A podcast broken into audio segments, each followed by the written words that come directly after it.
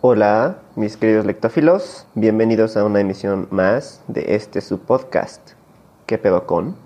de lectofilia. Y quiero aprovechar para decirles que desde que les avisé que pueden mandar un mensaje a sergio891992.gmail.com y por Twitter en sergiobetocr he recibido la inmensa cantidad de cero mensajes. Porque nadie me escucha. A huevo.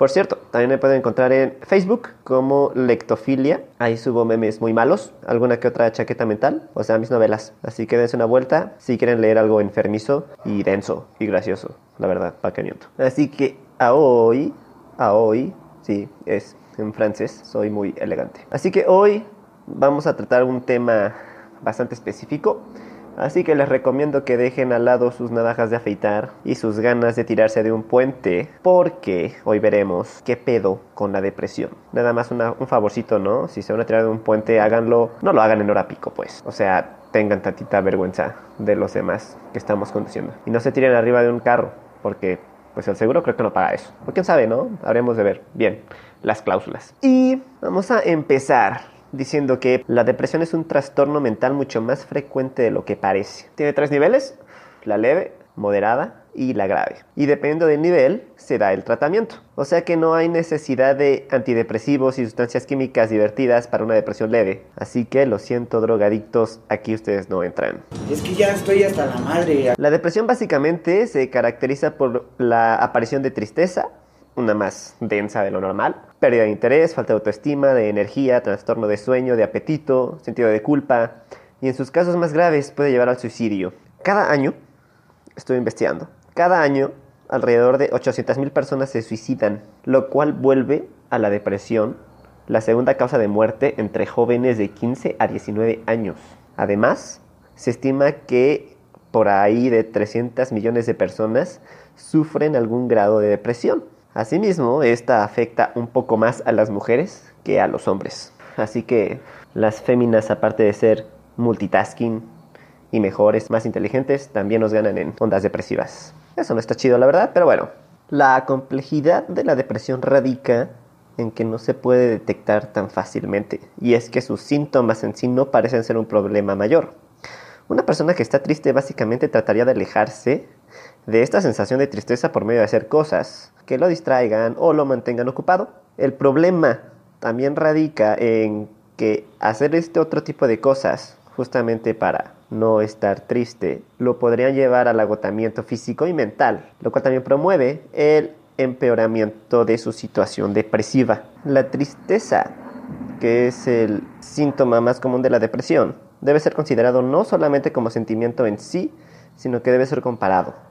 ¿Qué quiere decir esto? Que la tristeza en la depresión no es, no tiene un grado normal, o sea, es más intensa, es más fuerte que en otras situaciones similares. Resulta ser que el depresivo tiene un sentimiento más fuerte de tristeza que lo normal, y ahí es un indicio para poder detectarla. Claro, la, la detección oportuna de la depresión se debe llevar a cabo por un profesional por alguien que sepa del tema y pueda proponer una solución al mismo. Entre antes se detecte la depresión, el tratamiento es más efectivo. Además, un tratamiento oportuno evitará recaídas, el empeoramiento y obviamente que dure tanto. Puede llegar a durar desde meses hasta años. Es una situación que va creciendo, es una escalerita, por decir de alguna manera. Sí hay tratamientos efectivos para la depresión, en cualquiera de sus niveles. En sí es una enfermedad curable. Obviamente la depresión no es algo que se cure de la noche a la mañana.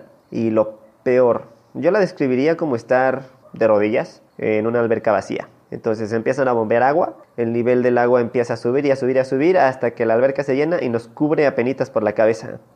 El depresivo no se va a dar cuenta de esto. La depresión consiste en no darnos cuenta que solamente levantándonos vamos a salir del problema. Y dos, que al ver hacia arriba, el depresivo va a ver el nivel del agua tan alto que cree que no va a poder salir de esa situación. La cosa es que el depresivo no se da cuenta de que el sentimiento es más fuerte de lo que debería. Ahora, aquí debemos de tener cuidado. Ojo, no es que el afectado en sí lo exagere, esa es una estupidez de lo más grande. No es a voluntad el sentirte triste, no. El depresivo no puede controlar la intensidad con la que siente algo. La emoción negativa lo desborda. En eso consiste este problema. Y tampoco es un problema de actitud, no es una cuestión de actitud. Es esa típica frase de que si estás preocupado, la mejor solución es ocuparse. No pasa eso. No es que alguien decida estar triste. O sea, hay que ponernos a pensar. Como la gente que dice, ay, el amor son solo químicos en el cuerpo.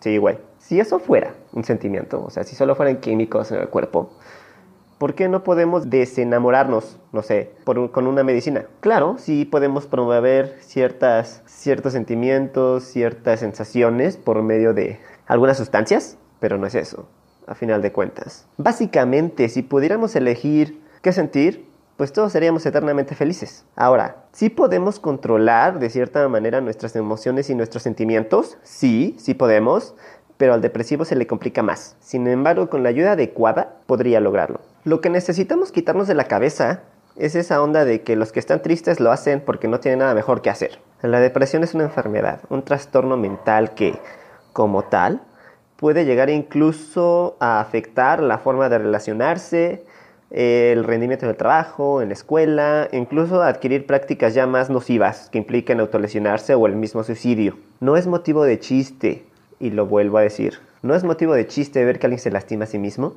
y lejos de parecernos una estupidez esa acción, deberíamos tratar de canalizar a esa persona en riesgo, o ir con alguien a que nos oriente y que oriente a la misma. Eso sería lo más responsable. ¿Qué es lo que pasa aquí? Lo que pasa es que se subestima la depresión. Se piensa que es algo que se quita con un poco de ejercicio, un poco de salir con los amigos y ya. Con eso está bien uno. Ahora, es cierto que la dieta balanceada, la actividad física y la socialización sirven para ayudar al depresivo, pero siempre como complementos de una terapia o, en sus casos más agresivos, de antidepresivos. Y aquí ya vienen las drogas. O sea, que si alguien se te acerca y te dice, güey, me siento mal, o güey, estoy depre, no seas pendejo y escucha lo que tengan que decirte. Si tienen la confianza de contarte algo que les cuesta, por algo será. Si te viene a decir que se sienten mal, no digas, ánimo güey, o sea, ya no estés triste. Puta güey, no lo habíamos pensado. Oye, muchísimas gracias, ¿eh? eres un pinche genio. El hecho de que le pase a una u otra persona, por la, por la causa que sea, el, el detonante para la depresión puede ser muy variado no le resta importancia a la situación y no elimina factores de riesgo. Por ejemplo, la típica es la de la juventud triste y descarriada, porque les afectan los males de amores y se enfrentan a su consecuente depresión. El hecho de que sea un chavito de 15 años no quiere decir que no sienta, o que sea un juego, o que no sepa. De hecho, en mis pocos años de, experiencia docente con, con secundaria, yo diría que la juventud es la que más a flor de piel tiene los sentimientos y las sensaciones, tanto de euforia como de abatimiento o depresión. O sea, ellos son los que más fuerte sienten las cosas, y si algo dicen es porque va en serio. Hay que considerarlos tan de importancia como si un adulto hecho y derecho lo dijera. En esta situación, en estas cuestiones de, de emociones, no es sobre saber y no saber, eso no lo controlamos. Tenemos que prestar atención a todo. Ahora, a veces un depresivo solamente necesita que le den un rato, un espacio y sin juzgar. O sea, si alguien se te acerca en una situación así, aunque tú no sepas, bien podría ser tú el punto intermedio entre él o ella y una terapia como tal. Sin ese paso, sin esa mediación, tal vez nunca trataría de buscar ayuda. Básicamente, estamos jugando, estamos en la línea de entre la vida y la muerte. Y no es por exagerar. Lo peor que se le puede decir a un depresivo es que estamos de acuerdo con lo que piensan. O sea, a todos nos gusta que nos digan que valemos la pena, que somos importantes, que somos chidos en uno u otro aspecto. Cuando alguien se te acerca a decir que no se siente bien, se están autodespreciando. Y lo último que necesitan es que confirmen, por así decir, sus sospechas. Ahí ellos no se van a poner la soga al cuello, tú se las estás poniendo. ¡Ya, güey! ¡Pinche pendejo, güey! ¡Ya! ¡Pinche vato, güey! pinche vato, ya, güey. Ya, güey, por favor, idiota. Ah, te bañaste. El hecho de que alguien no demuestre que padece esto no quiere decir que no lo tenga, ni mucho menos que eso nos dé una razón para menospreciar el problema. La cuestión radica también en que las enfermedades psicológicas no son consideradas como una enfermedad del cuerpo. O sea, está muy ad hoc esta onda de la granja de, de Orwell, donde todos los animales son iguales, pero hay animales más iguales que otros. Llega a considerarse al trastorno mental como una cuestión de gusto o personalidad cuando no lo es. Y debería dársele la misma importancia a estas enfermedades como las del cuerpo. La depresión es un cáncer mental y aparte de esta se puede adaptar. Es un asesino silencioso que puede cambiar a como la situación lo requiera. Se disfraza, incluso se muestra como su total opuesto. Y no necesitamos irnos muy lejos. O sea, si tenemos a los ejemplos de los suicidas, eh, estas personalidades famosas, que son más que abundantes, entonces, ¿por qué viendo que pasa eso con ellos? ¿Por qué no le damos la importancia a los demás mortales, como todos nosotros? Pues por pendejos, ni modo que porque otra cosa. ¡Pinche pendejo, güey! Ahora, también están los chistes sobre depresión. Yo la verdad no sé qué tanto habría uno de creerse estos. Ya saben, entre broma y broma la verdad se asoma. En lo personal, a mí se me hacen graciosos. Y yo tuve mi tiempo de lecturas de cuestiones existencialistas, nihilistas, depresivas, o sea, de todo tipo. Yo en sí tengo una novela que explora la vida desde el punto de vista del suicida. Y los chistes siempre van al sarcasmo de todo lo que lo rodea, lo bonito de la vida, ¿no? En, redes sociales, por ejemplo, circula este de Mom will be sad. Que no me gusta cómo son en español, pero eh, literalmente sería mi mamá se pondría triste. Y esta es la última barrera que evita el suicidio. O sea, que los suicidas sí tienen sentimientos y sí se preocupan por lo que hay a su alrededor. ¿Será una decisión propia y personal como eh, Durkheim decía? No sé, no creo, sinceramente.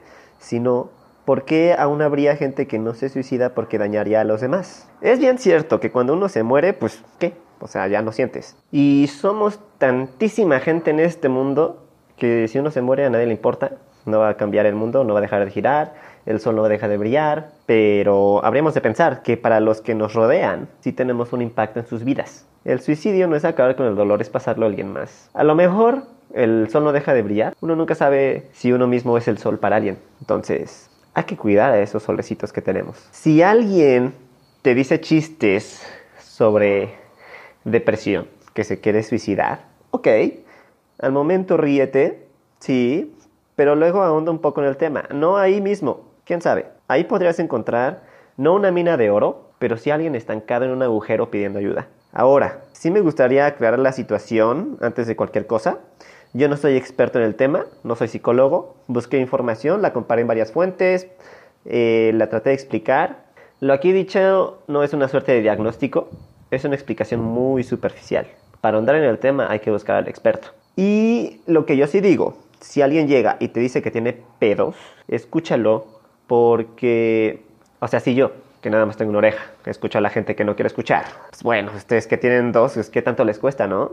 La verdad es que yo soy el caso típico de que a mí, a mí sí se me quedan mucho las cosas, porque cuando me entra algo por un oído, pues no me sale por el otro. Claro que cuando alguien me cae mal, me entra por un oído y me sale por el culo, pero eso es otra cuestión. Necesitamos estar conscientes de que eh, cada cabeza es un mundo, así como el mundo en el que vivimos. Necesitamos estar conscientes de que a lo mejor una palabra de aliento puede ser la diferencia entre este trastorno dirigiéndose al suicidio o este trastorno siendo aliviado. Uno nunca sabe lo que está pasando en la cabeza de otro. Entonces hay que tomarse las cosas un poco más a pecho cuando, cuando de, de tristezas y depresiones se trata. Está bien que hagamos chistes, está bien que digamos cosas, está bien todo eso, pero que no se quede nada más en una estupidez superficial.